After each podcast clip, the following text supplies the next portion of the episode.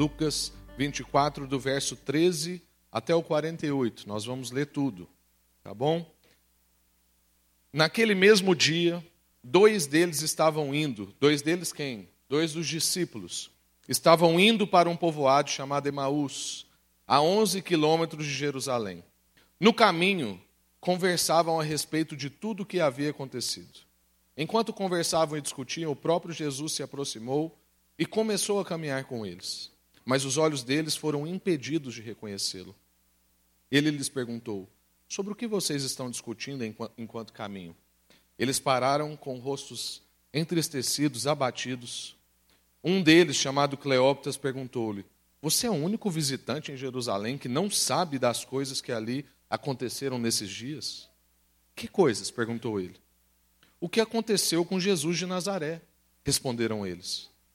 Ele era um profeta, poderoso em palavras e em obras diante de Deus e de todo o povo. Os chefes dos sacerdotes e as nossas autoridades o entregaram para ser condenado à morte e o crucificaram. E nós, nós esperávamos que, que ele era. Aliás, nós esperávamos que era ele que ia trazer a redenção a Israel, que ele era a redenção de Israel. E hoje é o terceiro dia desde que tudo isso aconteceu. Algumas mulheres entre nós nos deram um susto hoje. Foram de manhã, bem cedo, ao sepulcro e não acharam o corpo dele. Voltaram e nos contaram que tinha tido uma visão de anjos que disseram que ele está vivo. Alguns dos nossos companheiros foram ao sepulcro e encontraram tudo exatamente como as mulheres tinham dito, mas não o viram. Ele lhes disse: como vocês custam a entender e como demoram a crer em tudo que os profetas falaram. Não devia Cristo sofrer essas coisas para, que, para entrar na sua glória? E começando por Moisés e todos os profetas, explicou-lhes o que constava a respeito dele em toda a Escritura. Ao se aproximarem do povoado para o qual estavam indo, Jesus fez com que ia mais adiante. Mas eles insistiram muito com ele: fique conosco pois a noite já vem e o dia está quase findando. Então ele entrou para ficar com eles. Quando estava à mesa com eles, tomou um pão, deu graças e partiu, e deu a eles. Então os olhos deles foram abertos e o reconheceram, e ele desapareceu da vista deles. Perguntaram-se um ao outro: Não estava ardendo o nosso coração dentro de nós, enquanto ele nos falava no caminho e nos expunha as Escrituras? Levantaram-se e voltaram imediatamente para Jerusalém. Ali encontraram os doze e os que estavam com eles reunidos e diziam: É verdade, o Senhor ressuscitou e apareceu a Simão. Então, os dois contaram o que tinha acontecido no caminho e como Jesus fora reconhecido por eles quando partiu o pão. Enquanto falavam sobre isso, o próprio Jesus apresentou-se a eles e lhes disse: Pai seja com vocês. Eles ficaram assustados e com medo, pensando que estavam vendo um espírito. E ele lhes disse: Por que estão perturbados? E por que se levantam dúvidas nos seus corações? Vejam as minhas mãos e os meus pés. Sou eu mesmo. Toquem-me e vejam. O espírito não tem carne nem ossos, como vocês estão vendo que eu tenho. Tendo dito isso, mostrou-lhes as mãos e os pés. E por não crerem ainda, tão cheios estavam de alegria e de espanto, ele lhes perguntou: Vocês têm aqui algo para comer? Deram-lhe um pedaço de peixe assado e ele comeu na presença deles e disse-lhes: Foi isso que eu lhes ensinei enquanto ainda estava com vocês. Era necessário que se cumprisse tudo o que a meu respeito estava escrito na lei de Moisés, nos profetas e nos salmos. Então lhes abriu o entendimento para que pudesse compreender as Escrituras. E ele lhes disse: Está escrito que o Cristo haveria de sofrer e ressuscitar dos mortos no terceiro dia e, o que, e que em seu nome seria pregado o arrependimento para o perdão de pecados a todas as nações, começando por Jerusalém. Vocês são testemunhas dessas coisas. Amém. Vamos orar. Senhor, muito obrigado por essa palavra. Obrigado porque o Senhor vem na nossa direção. Obrigado porque quando a gente está cabisbaixo, como esses discípulos estavam, o Senhor vem na nossa direção e nos encontra. E é sobre isso que nós queremos meditar hoje. Então eu peço a Deus, pastoreie o nosso coração. Todos aqueles que podem estar desanimados, desiludidos, frustrados, todos aqueles, ó Deus, que podem estar padecendo por falta de entendimento, de visão, com os olhos obscurecidos, todos aqueles, ó Deus, que podem estar se sentindo sozinhos, isolados, que hoje nós sejamos consolados por essa palavra. Que nós sejamos lembrados, ó Deus, de que o Senhor vem na nossa direção. Então, abre o nosso coração, ilumina os olhos do nosso entendimento, faz como o Senhor fez com esses discípulos. Nós queremos enxergar o que o Senhor quer que a gente enxergue. Nós queremos ver como o Senhor quer que a gente veja. Nós queremos, ó Deus, compreender as Escrituras para a gente viver melhor e para a gente revelar melhor quem o Senhor é na vida dos nossos amigos. Em nome de Jesus. Amém. Graças a Deus. Irmãos, essa é uma história muito conhecida, como eu disse, e eu não sei se você consegue perceber as relações, mas essa é uma história que tem uma relação profunda com a nossa vida. Ela tem profundas semelhanças com a nossa vida e com a nossa relação com Deus. Porque muitas vezes nós estamos como esses discípulos. Os discípulos estavam confusos, frustrados, decepcionados e não conseguiam reconhecer Jesus diante deles. Eles estavam diante de Jesus e não conseguiam reconhecer Jesus diante deles. Muitas vezes isso acontece com a nossa vida também. A gente está tão frustrado, tão desanimado, parece que tem um furacão acontecendo na nossa vida que a gente não consegue perceber Deus diante de nós. Às vezes a gente fica culpando o Satanás com a coisa que é Deus que está fazendo, do tão míope que nós estamos. É claro que tem coisas que só um Satanás mesmo pode fazer na nossa vida, mas todas as vezes é Deus que permitiu. Não é? Satanás é um cão na coleira. Ele não morde onde Deus não deixa ele morder. E a gente precisa aprender a reconhecer Jesus em todas as circunstâncias da nossa vida. Então eu te pergunto hoje, mesmo Jesus tendo dito que estaria com você, que estaria conosco todos os dias até o final dos tempos. Foi isso que ele terminou a sua vida dizendo, está lá em Mateus 28. E eis que estarei convosco até o final dos dias. Se Jesus nos prometeu isso, por que, que muitas vezes a gente ainda se sente como esses discípulos? Isso é uma verdade.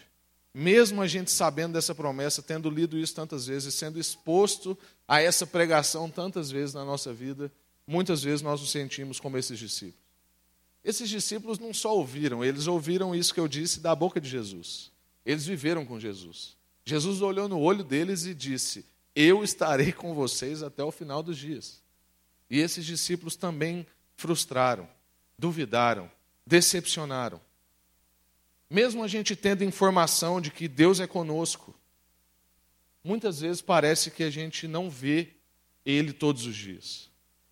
A gente não consegue reconhecer Ele diante de nós.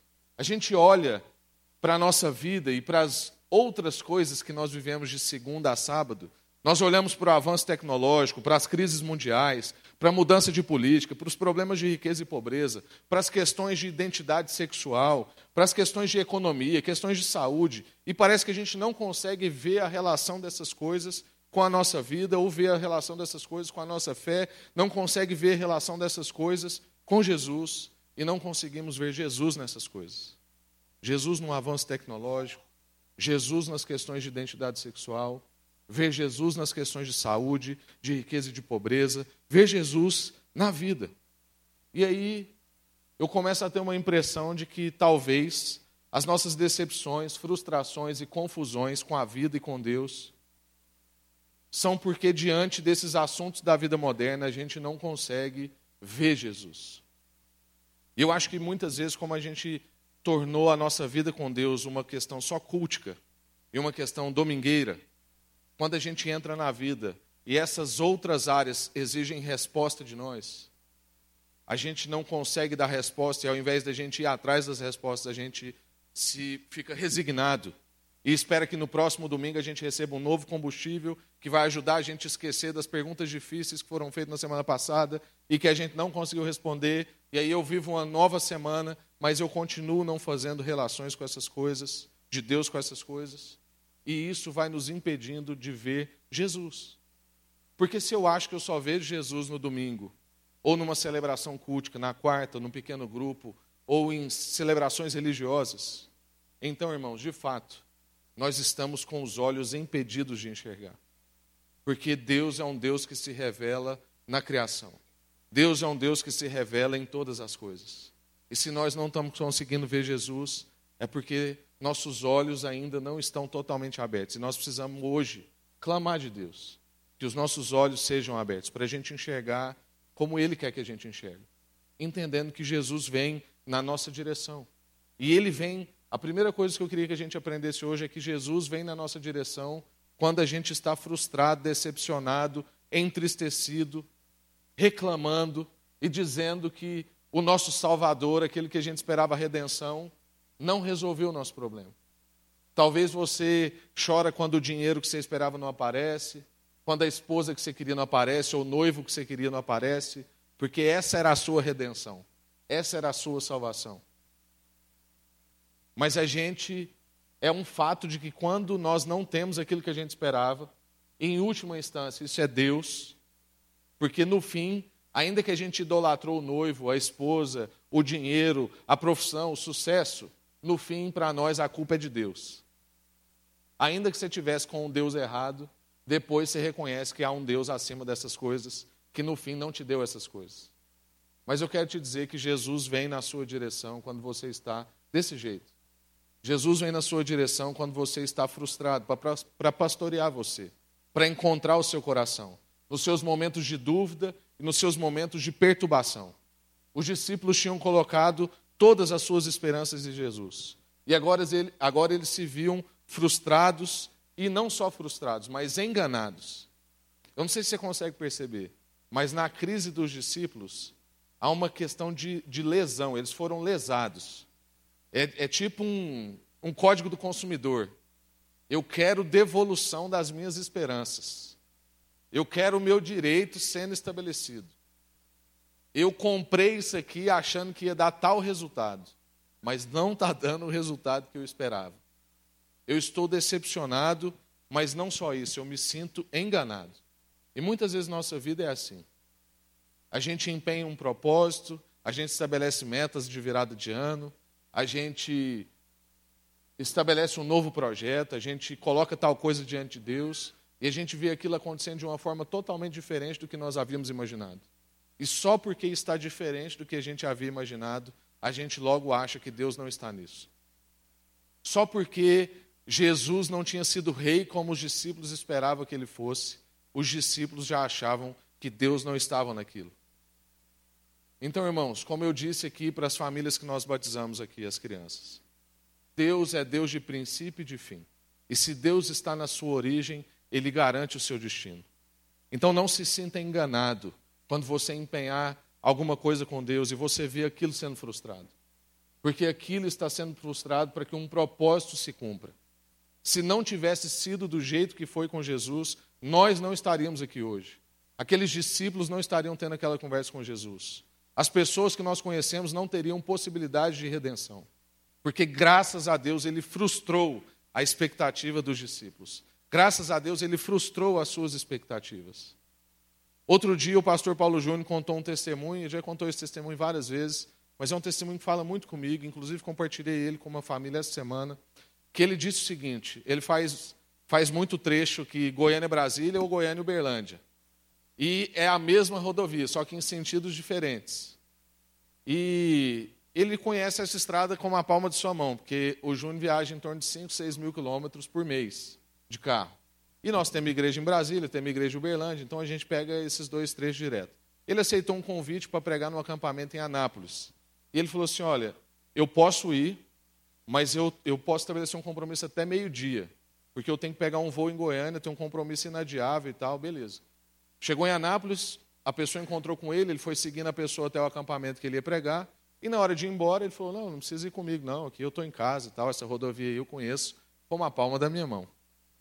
E aí ele entrou na rodovia, não percebeu direito para que lado que ele estava indo, e a dona Lana, né, como uma mulher sábia, estava lá do lado dele e falou assim: Benzinho, acho que nós estamos é, no sentido errado. Aí ele, não, que isso, conheço essa estrada aqui, olha aqui tal coisa ali, tal coisa ali, porque ele gravou a paisagem, não gravou o sentido. Aí passou mais um pouquinho, ela assim, meu bem, acho que a gente está sentindo Brasília. Não, tá não. Ele só se deu conta quando apareceu uma placa, Brasília 50 quilômetros. E aí ele pecou, né? Porque ele deve ter vindo não sei quantos por hora. Mas o fato é que ele deu graças a Deus de ter sido frustrado. Ele deu graças a Deus que a placa não apareceu só dentro de Brasília, apareceu 50 quilômetros antes de Brasília. Então, irmãos, muitas vezes na sua vida você estabelece um propósito, você tem um horizonte e você está com as competências. Você está num bom carro, seu carro está com revisão feita, pneu trocado, está com seguro feito. Você está no horário. Você saiu no horário que você tinha que sair. E você está com o seu objetivo ali. Mas talvez você está no destino errado. E Deus não vai ter pudor de fazer seu pneu furar, seu carro bater, alguma coisa acontecer para você voltar para o destino que você tinha que ir. É isso que Jesus estava tentando revelar aos seus discípulos. Por isso que ele apareceu aos seus discípulos, veio na direção dos seus discípulos quando eles estavam frustrados, decepcionados e se, e se sentindo enganados. Para que eles entendessem que eles não foram enganados. Para que eles entendessem que aquela decepção e aquela frustração era necessária. Que, na verdade, eles até estavam com esse sentimento de maneira equivocada. Porque se eles conseguissem ver Deus em tudo, eles não iam ter sentimento de frustração. Eles iam falar assim: foi tudo conforme Jesus havia descrito. Mas os seus planos e os seus desejos eram maiores do que as palavras que Jesus já tinha dito para eles. E muitas vezes a gente empreende alguns compromissos, estabelece destinos que no nosso íntimo a gente sabe que vai ferir questões das Escrituras. Mas mesmo assim, a gente tem lá um objetivo e a gente quer ir. E Jesus, graças a Deus, vai dar um jeito de frustrar a gente. Ele vai vir na nossa direção e vai nos encontrar quando a gente estiver lá frustrado por uma frustração que ele permitiu. Há um conflito de expectativas entre o que a gente quer e o que Jesus quer. E havia um conflito de expectativas entre o que os discípulos, os discípulos queriam e o que Jesus havia revelado. Jesus já tinha dito que haveria de sofrer, que haveria de morrer e que ele ia ressuscitar. Mas havia na cabeça dos discípulos uma imagem de um rei, que não, não cabia sofrimento, muito menos morte. Por isso, eles ouviram, mas não escutaram, como a gente viu alguns domingos atrás. Que nós precisamos ouvir, mas nós precisamos ouvir bem, para que a gente entenda o que, que Deus está falando e o que, que Deus está revelando na nossa vida. Os discípulos ouviram, mas não escutaram, e a gente precisa aprender a ouvir bem. A segunda coisa, irmãos, é que Jesus vem na nossa direção quando a gente não entende. Então, Jesus vem na sua direção quando você está frustrado, decepcionado, e se sentindo enganado. E ele vem na sua direção também quando você ainda não entende, porque Deus tem um compromisso com a nossa vida, de fazer cair dos nossos olhos a escama e fazer a gente enxergar como o sol do meio-dia, como luz que brilha, sem sombra. Enxergar a plenitude do que ele quer nos revelar. Deus é aquele que estabeleceu um compromisso com a gente de iluminar os olhos do nosso entendimento, para a gente enxergar o que, que ele está ensinando nas Escrituras. E por isso, ele vem na nossa direção quando a gente não está entendendo. Porque Deus renova a sua paciência com a gente. Quantas vezes Jesus já tinha contado para esses discípulos como é que era a história? O que, que tinha que acontecer? Mesmo assim, ele renovou a sua paciência com aqueles discípulos e foram na direção, foi na direção deles enquanto eles ainda não entendiam. E eu queria também fazer uma reflexão com você. Se você renova a sua paciência diante de pessoas que não entendem. Ou se você é daqueles que, assim, eu já expliquei mil vezes, só que o seu mil foram duas ou três. E aí, meu filho não entende, meu primo não entende, minha mãe não entende, meus amigos não entendem, eu desisto deles. Irmão, se Deus tivesse desistido de você quando você não entendeu, quantas vezes você não entendeu? Salmo 103, que nós lemos aqui no dia 31, também diz para nós que Deus é muito paciente, tardio em irar-se e não fica ressentido para sempre. Isso é consolador para a nossa vida. Mas isso não é só para você receber. Isso é para você também viver. Isso é para você também aplicar. É para você ficar tardio em irar-se. Para você ser muito paciente. Para você não ficar ressentido para sempre. Eu conheço pessoas que são inimigas das outras e já não lembram mais pelo, o porquê. Outro dia saiu um filme novo do Netflix, que agora eu não lembro o nome. E aí tinha um problema lá de relacionamento entre dois jovens. E aí o professor perguntou assim: por que, que eles só brigam e por que, que eles não conversam? Aí os, Como é que é o nome? Sementes podres, justamente. O, aí o, o menino respondeu assim: não, eles são inimigos. A família deles é inimiga. Aí ele perguntou pro, pro menino, falou assim: vocês são inimigos por causa de quê? Aí ele falou assim: eu não sei, mas a gente não, a gente é inimigo. Irmãos, quase que eu entrei dentro do filme, falei: o que, que é isso? O que está acontecendo aqui? Mas isso não é só no filme, isso é na nossa vida. A gente sustenta indisposições que a gente nem lembra mais como que ela começou. Só que a gente foi alimentando a amargura. Nós não fomos muito pacientes. Nós ficamos ressentidos para sempre. E a gente precisa aprender com, com Jesus essa paciência. Essa paciência de ir na direção das pessoas. Essa paciência de ir na direção deles enquanto eles ainda não estão entendendo. Eu não estou falando para você sustentar a rebeldia, não. Porque tem gente que entendeu, mas não quer obedecer. Aí é outra história.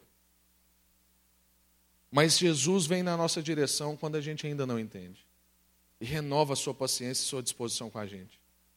E é interessante porque no diálogo, quando Jesus pergunta assim, quando eles perguntam para Jesus, você é o único estrangeiro que não está sabendo da história? Ao invés de Jesus falar assim, ô gente, sou eu, sou eu aqui, ó. Ué, vocês estão percebendo? Não, Jesus, ao invés de dizer sou eu, ele conta uma história. Por quê? Esse negócio é um negócio que me intriga. Por que, que ao invés de Jesus simplesmente falar assim, gente, anima aí, sou eu, estou aqui de volta. Para que, que vocês estão aí tristes desse jeito? Jesus escolhe contar uma história. Por quê, irmãos? Porque Jesus quer que eles entendam de qual história eles fazem parte. E Jesus quer que você entenda de qual história você faz parte. Ele quer que a gente entenda como é que essa história se aplica na nossa vida, como que a gente deve conduzir a nossa vida, que é segundo o livro que não muda, como a gente viu no dia 31. A nossa vida tem que seguir segundo esse livro, segundo o que a história do livro está contando. Era isso que Jesus estava fazendo quando ele disse que de Moisés para frente ele foi explicando para os discípulos o que estava acontecendo. Ele citou os profetas, ele citou os salmos, ele citou Moisés. E quando ele citou Moisés, irmãos, ele não citou só Moisés, porque Moisés escreveu o Pentateuco. Então ele contou a história bíblica completa.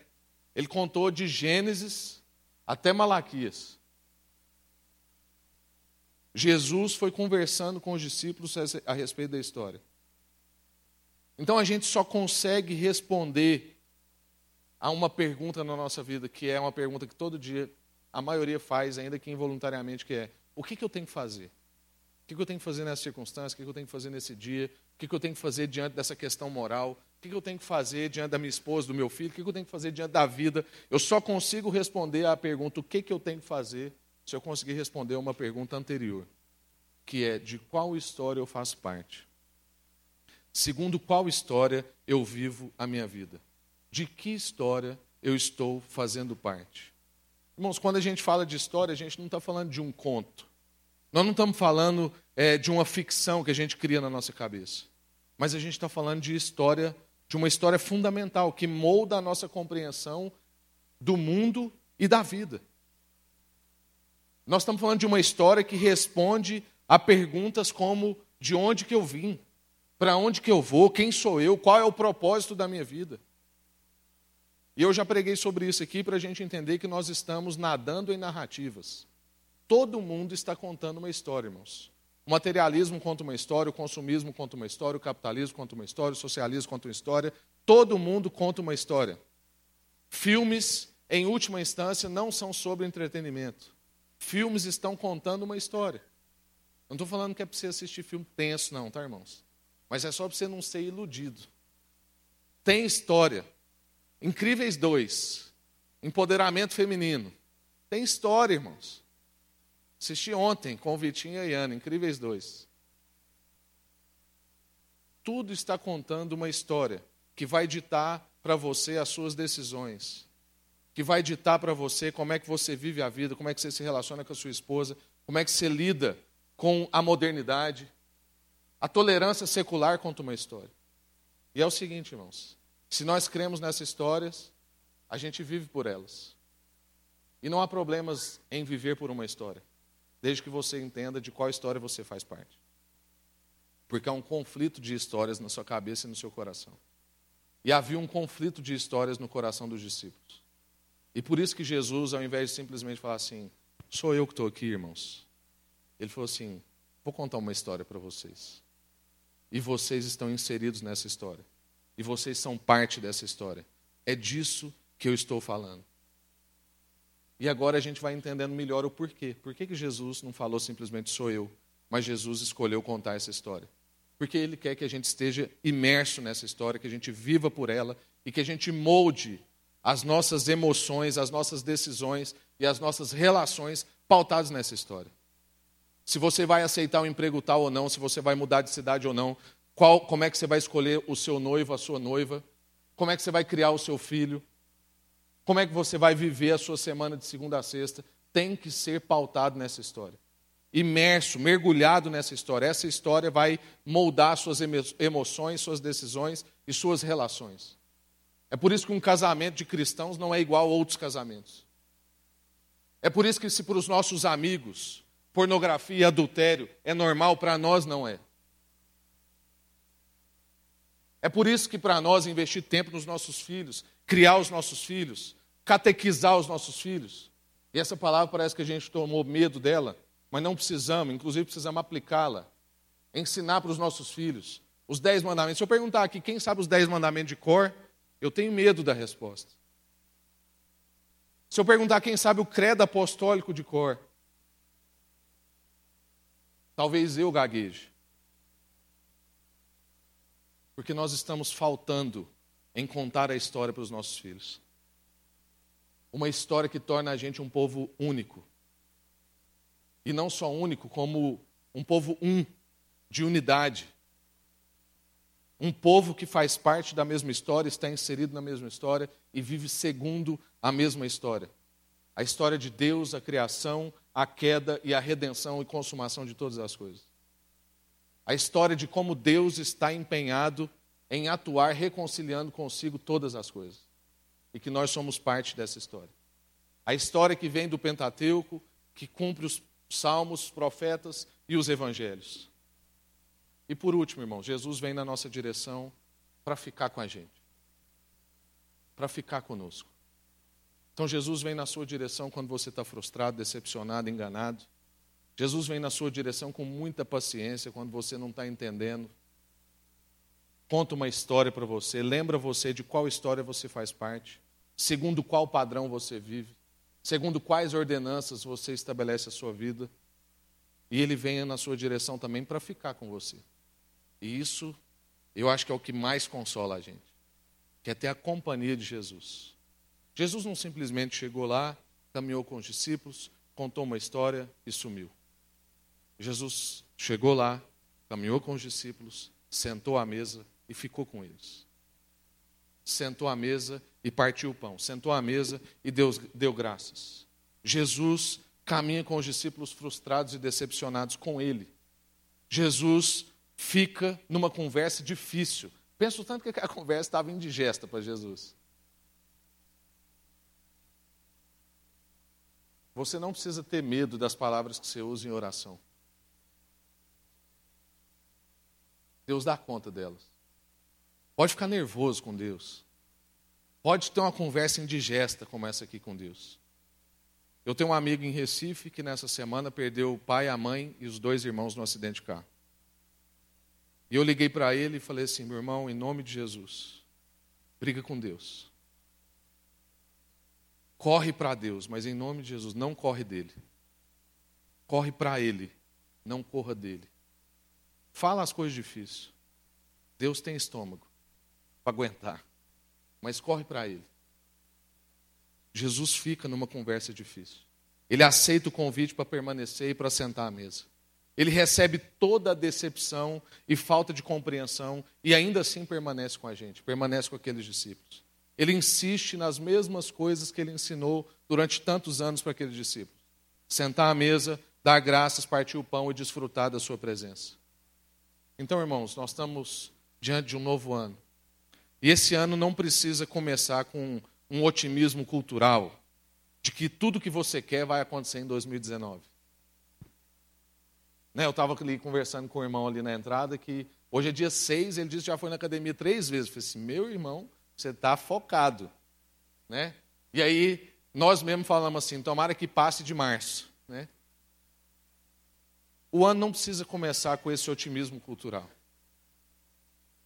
De que tudo que você quer vai acontecer em 2019, que a economia vai reagir, que aquela viagem que você sempre sonhou vai acontecer e etc. O que o ano precisa começar e não pode abrir mão disso é com a certeza que de, de que Jesus vem na sua direção. Nos momentos mais difíceis que você vai viver em 2019 e nos momentos mais gloriosos que você vai viver em 2019, Jesus vem na sua direção.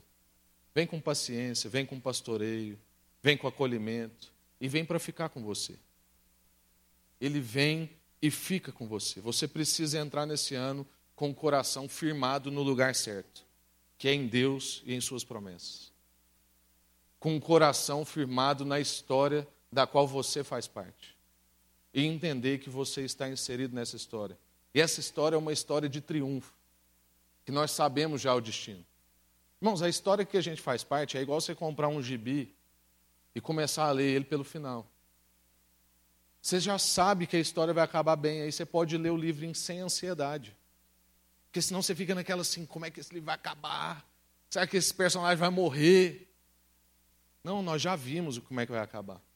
Aí a gente pode viver a vida com menos ansiedade, com mais paz, sabendo que Jesus vem na nossa direção.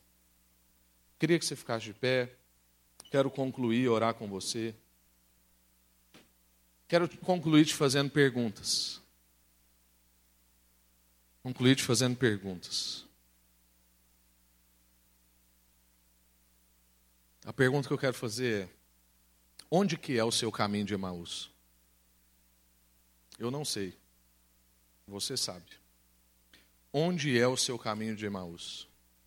Onde é que você está confuso? Onde é que você está decepcionado? Onde é que você está esperando mais de Deus? Qual área da sua vida que é o seu Emaús? Conversa com Deus sobre isso agora. Porque talvez o seu caminho de Emaús é no trabalho. Talvez o seu Emaús é na família. Talvez o seu Emaús é nos seus relacionamentos, nos estudos, nas finanças. Você está frustrado nessas coisas. Está decepcionado nessas coisas. Não está entendendo nessas coisas.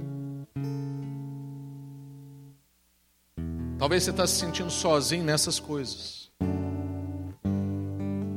Fala com Deus hoje. Você quer ser pastoreado como os discípulos no caminho de Maús. Você quer consolo para suas frustrações. Você quer entender o que você não está entendendo. E você quer a presença de Deus com você, porque você está se sentindo só. Onde é o seu caminho de Maús? Jesus vem na sua direção hoje. Se você estiver frustrado ou decepcionado, se você não estiver entendendo, se você não sente que Deus está presente, Ele está vindo na sua direção hoje, está te lembrando dessas coisas. E não é porque eu estou falando, é a palavra de Deus. Sem emocionalismo. É isso que esses discípulos desfrutaram e é isso que a gente pode desfrutar. Jesus vem na sua direção. Quero te dar um tempinho para você orar e depois eu vou orar com você.